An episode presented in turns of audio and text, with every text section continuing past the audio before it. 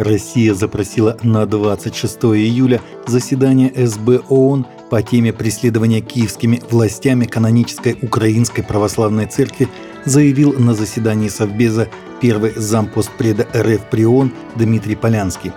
Сколько бы вы ни пытались выставить себя защитниками бедной несчастной Украины, ваши действия выдают вас с головой – а действия киевского режима, в том числе в отношении собственного населения, включая преследование последователей канонической православной церкви, которые вы всячески пытаетесь не замечать, не оставляют сомнений в том, что даже когда режим начнет хватать на улице и расстреливать всех несогласных с губительной и антинародной политикой нынешней власти, вы на это с легкостью закроете глаза, сказал Полянский но об этом мы подробно поговорим на запрошенном нами 26 июля заседании, добавил он. По данным исследования, проведенного Центром изучения метрополии Университета Сан-Паулу, за 20 лет рост евангельских церквей в Бразилии составил 543%.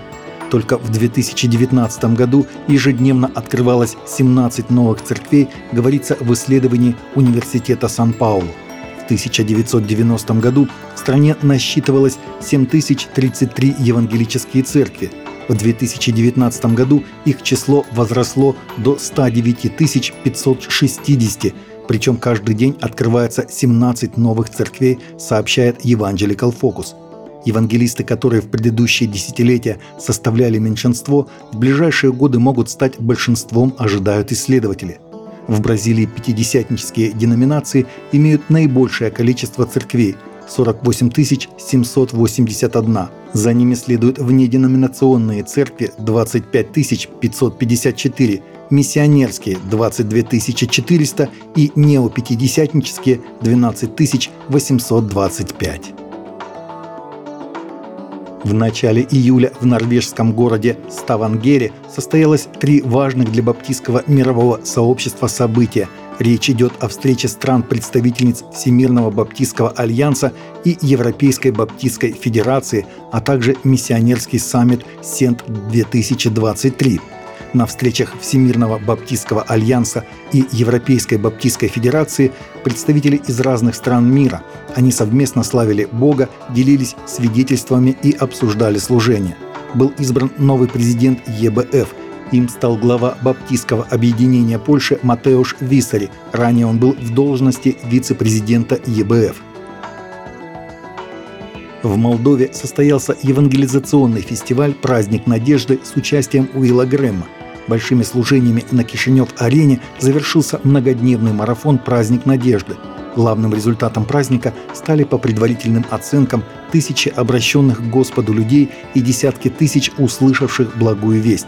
Мероприятие с участием Уилла Грэма, внука легендарного евангелиста Билли Грэма, прошло 14-16 июля на Кишинев-арене – Празднику предшествовала большая и кропотливая работа, в которую были вовлечены Организационный комитет и сотни церквей Молдовы.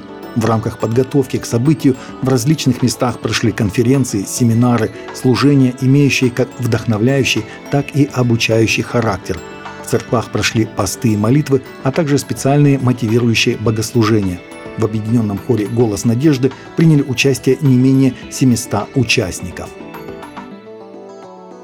Активист, получивший разрешение сжечь Библию и Тору перед посольством Израиля, отказался от участия в последнюю минуту в субботу.